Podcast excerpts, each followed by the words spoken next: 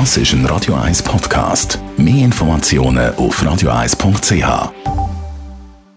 Und zwei in Richtung Kalkbreite gesperrt. Shortlist. Namen, wo Schlagzeilen machen. Diskutiert von Mark Jäcki und dem persönlichen Verleger Matthias Ackeret. Jetzt auf Radio 1. Präsentiert von der Seeklinik Brunnen. Ihrer Klinik für die ganzheitliche Behandlung von Burnout, Depressionen und Schlafstörungen. Seeklinik-brunnen.ch Ganz herzlich willkommen zu der ersten Ausgabe von der Shortlist im neuen Jahr. Heute mit Namen, wo vor allem der Matthias Acker ein bisschen Experten ist drin. Wir werden es jetzt gerade sehen. Huldrych Zwingli zum Reformationsjubiläum überkommt der berühmteste Schweizer Reformator. Ein Kinofilm, der gestern Weltpremiere gefeiert. Marguerite Schäppi, eine Frau, die ihre Lebensgeschichte hat aufgeschrieben hat, für zu beweisen, dass Erfolg ohne akademische Ausbildung möglich ist und dann er gleich freiwillig aus dem Leben geschieden ist. Und Roger Köppel, der SVP-Nationalrat und Weltwochenchef, will in Ständerat. Damit will er Europa zum grossen Wahlkampfthema machen. Und der Entscheid Matthias Ackeret hat er ohne jem jemanden aus der Partei zu informieren oder irgendwie die offizielle Partei äh, Oberen zu informieren, gefällt. Ich glaube, nicht mal die hat er informiert. Vorher, ja, ja, oder, oder nicht, sehr äh, dran. Ja, ja, aus der Tiefe des Raums, das hat es niemand gewusst. Ich glaube, du darfst es niemandem sagen, weil jeder sagt doch einem anderen, äh, du darfst niemandem sagen, der Köppel kandidiert, oder? Äh, von dem her, es ist natürlich, es ist Politmarketing, oder? Ich meine, es ist tote Hose gewesen, letzte Woche nichts passiert und dann hat das der Köppel gross inszeniert. Ja, aber es ist doch vor allem egoistisch. Du kannst doch nicht haben, eine Kommunalpolitikerin getroffen von der SVP, die nur den Kopf geschüttelt hat. Richtig, äh, die war richtig äh, schockiert. Gewesen. Er hat gesagt, das kannst du doch nicht machen, äh, ohne dass du die Partei informierst, dass solche wichtige Kandidatur bekannt geben. Ja gut, der Planet Köppel der geht auch anders um die Welt herum. Es hat es aber auch schon gegeben bei anderen. Also der Freddy Heer hat ja auch im Sonntagsblick gesagt, er könnte Interesse haben. Nathalie Rickli hat, glaube ich, ihre Kandidatur auch in der NZZ am Sonntag bekannt gegeben. Klar, wenn der Köppel etwas macht, ist einfach der Fokus viel stärker. Aber es ist nicht ein scheinheilig, dass du eine Kandidatur bekannt bist, wo du genau weißt, du hast keine Chance gegen die beiden, die jetzt da sind. Es ist offensichtlich, dass es um etwas ganz anderes geht, eine ganz andere Agenda dahinter steht, nämlich der Kampf eben gegen die EU. Ja, aber ich glaube, das ist eben gerade falsch, oder? Da, musst, da kannst du Demokratie abschaffen, wenn du immer sagst, man hat keine Chance. Der Donald Trump hat auch alle gelacht, ja, am Schluss ist er Präsident geworden. Ja, aber wenn du natürlich eine andere Agenda hast, da ist ganz, ja, das weiss der Köppel doch jetzt schon ganz genau, dass das eh nicht längt für den Ständerat. Da geht es doch wirklich um, um den Wahlkampfauftakt. Nein, da bin ich nicht sicher. Ich, ich glaube schon, ich weiß es nicht. Ich würde ja sagen, ich kandidiere nicht auch noch für den Nationalrat. Aber ja, das sagt er ja nicht. Er, ja, er will ja weiterhin für den klar, Nationalrat kandidieren. Klar, das sicher ist die natürlich ab. Aber ich habe schon das Gefühl, er hat jetzt am nächsten Samstag auch schon eine grosse Rede an gelesen im Tagi. Also höchstwahrscheinlich, arithmetisch hast du völlig recht, wird er nicht gewählt werden. Also der Josic und äh, der Noser werden zusammenspannen. Aber trotzdem, der Köppel ist natürlich stark in den Podien, oder? Und ich könnte mir schon noch vorstellen, dass die anderen, vor allem der Rudi Noser, immer ein bisschen wird ausweichen, oder? Und äh, es könnte vielleicht dann schon am Schluss noch eine Stimmung geben, wo die Leute sagen, ja, macht es gar nicht so schlecht und er ist zwar SVP und ist ein Köppel, aber wir wählen den jetzt gleich, oder? Also gehen wir weiter. Er wird auf jeden Fall noch bisschen zu reden geben in diesem Wahljahr der Roger Köppel als SVP Ständeratskandidat für Zürich. Gehen wir zu einer tragischen Figur, eigentlich zu der Margrit Schäppi. Eine völlig unprominente Frau, die ihre spannende Lebensgeschichte hat aufgeschrieben und die Aufmerksamkeit von dir, Matthias Acker, ab dann hat bekommen, wo sie dir hat anvertraut, dass sie freiwillig aus dem Leben will, scheiden äh, Du hast dann auch nach ihrem Tod ihre Geschichte redigiert, mit einem Nachwort ergänzt. Das Buch heisst «Die Glückssucherin». Was für ein Problem hast du mit, mit dem freiwilligen Tod von der Margrit Schäppi? Ja, die Geschichte muss ich vielleicht ausführen. Ich habe schon mal erzählt, die Frau Schäppi hat mir im Juli 2017, bald vor zwei Jahren, ihr Manuskript von ihrer Lebensgeschichte geschickt und es war wirklich eine spannende Geschichte. Gewesen. Aber dort hat sie nicht interessiert? Ja, ich habe es so diagonal gelesen, ich habe die Manuskript bekommen. Ich habe es noch spannend gefunden, ich habe gefunden, schreibt noch gut und äh, Frau Schäppi hat dort beschrieben, zweimal geheiratet, das zweite Mal hat sie einen Ägypter geheiratet, der 38 Jahre jünger war und äh, hat dann in die Schweiz geholt, Schweizer geworden und zusammen sind sie in so Shows auftreten, voller Live auf TV3 und bei RTL sind sie auftreten und dann ist eine Scheidung gekommen und die Frau Scheppi ist dann auf Zürich gezogen und eigentlich da völlig vereinsamt. Und die haben mir das Manuskript angeboten und ich habe dann gesagt, ja, ich schaue mal, habe dann natürlich nicht sehr viel gemacht. Und dann hat sie mir genau vor einem Jahr, anfangs 2018, also wirklich, es hat geschneit aus, hat sie mir wieder angerufen und hat gesagt, Herr Ackert, haben Sie einen Verlag gefunden? Und ich habe dann ein bisschen umgegeiert, ja, man könnte es ins Internet stellen und ich schaue nochmal, was man dann so sagt. Und sagt sie, schauen Sie, Herr Ackert, Sie müssen pressieren, ich mhm. mache nächste Woche Exit. Und dann habe ich gesagt, Frau Scheppi, das können Sie nicht machen. Ja, wieso sind Sie religiös? Dann habe ich gesagt, nein, ich bin nicht religiös und bla bla bla. Aber Sie machen doch nicht einfach Exit oder ist, wenn ich das Buch nicht, nein, das hat nichts zu tun mit Ihnen und Sie können das Buch nachher rausgeben und so. Und ich habe einfach ein bisschen ein angespanntes Verhältnis zu dieser Sterbehilfe. Und das kommt eigentlich daher von meiner Reportertätigkeit bei Tele Zürich. Ich bin einmal an einer Exit-Versammlung in einem Zürcher Nobelhotel. Und dann ist der Pfarrer Riesi, das ist der Vordenker von Exit, hat dann gesagt, wir haben dieses Jahr so und so viele Leute auf den Tod begleitet, das ist prozentual ein bisschen weniger als letztes Jahr. Und dann habe ich gefunden, das ist ja zynisch. Das ist zynisch, wie das Leben von einem Menschen ist ja nicht irgendein Markenartikel wie eine UBS-Aktien, oder? Und äh, darum. Sterbebegleitung, eben, das Ziel ist ja klar sterben. Und, und dann habe ich die Frau Scheppi noch getroffen und habe dann gesagt, schauen Sie, Leute Sie doch am Pfarrer Sieber oder der angebotene Hand.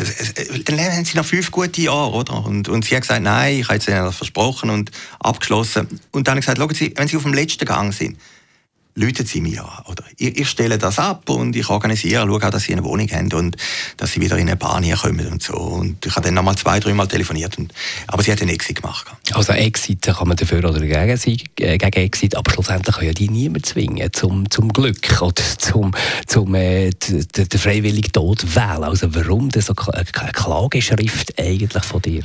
Ja, es war ein eine Klageschrift. Gewesen. Natürlich, es ist, ich habe ja geschrieben im Buch, es ist kein typischer Fall. Oder wenn man das liest, oder, äh, sie schreibt sehr gut, da haben wir jetzt auch alle das gelesen haben, haben gesagt, es zieht einem wirklich ein.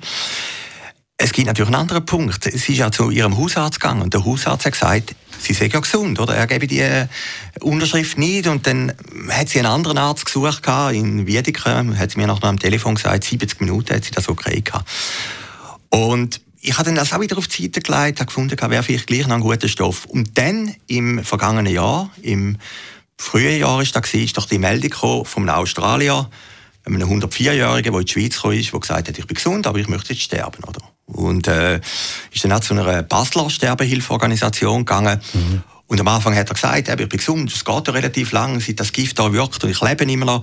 Und alle Newsticker haben dann das twittert, oder? Und da habe ich gefunden, das ist doch zynisch. Oder? Da wird einfach ein Ende von einem 104-Jährigen da zu einem Mythos zelebriert. Und ich habe gleichaltrige Leute gedacht, die Krebs haben, die in Spitälern sind. Was empfinden die jetzt, dass jetzt das so zelebriert wird? Aber warum soll man denn weiterleben, wenn man nicht mehr will? Also äh, da gibt es Möglichkeiten von ja, der Brücke Medikamente schlucken, sich erschießen, vor den Zug gehen. Ja, das, also das ist ja die, die humanere oder die, die sauberere Methode ist Exit. So argumentiert Exit, oder? Es sind andere Todesfälle. Oder? Es ist eben, Exit sagt immer, wir verhindern eigentlich Selbstmörder, damit wir die Organisation sind. Und ich glaube, das stimmt nicht. Äh, ich habe mit Sterbeforschern geredet und gesagt, das stimmt einfach nicht. Es ist einfach eine andere Art von Selbstmord. Also die Selbstmordrate sind nicht zurückgegangen wegen der Sterbehilfeorganisationen. Ich weiß es nicht. Aber was mich gestört hat, drei Tage nachdem der 104-Jährige gestorben ist, dass das ein mediales Vergefühl war, hat Exit einseitig ins Rad geschaltet, kommen Sie zu uns, oder? Kommen Sie zu uns, Exit, werden Sie Mitglied 100. Das ist ja legitim, wenn du so eine Sterbehilfeorganisation bist, dass du ja natürlich auch auf dich aufmerksam machst. Ja, aber es gibt einfach Bereich vom Leben, oder? Du, du, oder? Äh, das ist einfach die endgültige Frage vom Leben. Und ich glaube, die Sterbehilfeorganisation, die haben auch einen Sog auf andere Leute, dass die Leute irgendwie eine Entscheidung abgenommen haben, wo sie in letzter Sekunde äh, eigentlich gar nicht wollen, oder? Und, und das finde ich einfach das an dieser Geschichte, oder? Meine Kritik geht gar nicht unbedingt an die Sterbehilfeorganisation, sondern auch ein bisschen an die Staat. Es wird zu wenig kontrolliert, oder? Früher musste ein Staatsanwalt vorbeigehen nach jedem Selbsthilfefall, oder? Das passiert nicht mehr. Die Zürcher Staatsanwaltschaft geht nicht mehr vorbei. Jeder, der ein Restaurant hat und einen Stuhl zu viel auf die Straße Aber ist das wirklich so? Ist ja, das, das bewiesen? Ist so. Ja, sicher. Ich habe mit denen ich habe telefoniert, ich habe mit Staatsanwälten konkret Kontakt gehabt.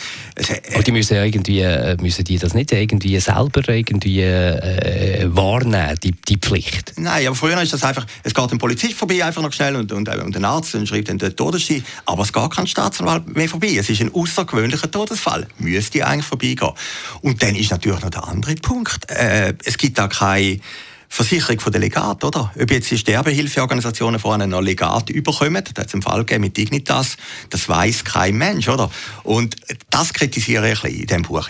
Also es ist relativ schwierig, jetzt da würde der Rahmen von dieser Sendung sprengen, aber der Matthias Ackert und sein Buch «Die Glückssucherin» sind Gast im Doppelpunkt beim Roger Rawinski an diesem Sonntag ab dem 11 bis zum 12 und dann in der Wiederholung ab dem 6 am Abend.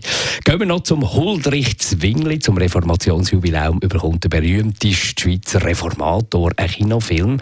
Der hat gestern Weltpremiere gefeiert, du hast ihn gesehen, ich leider nicht. Für die NZZ war der Zwingli selber äh, zu zurückhaltend gewesen, für als Filmheld zu taugen.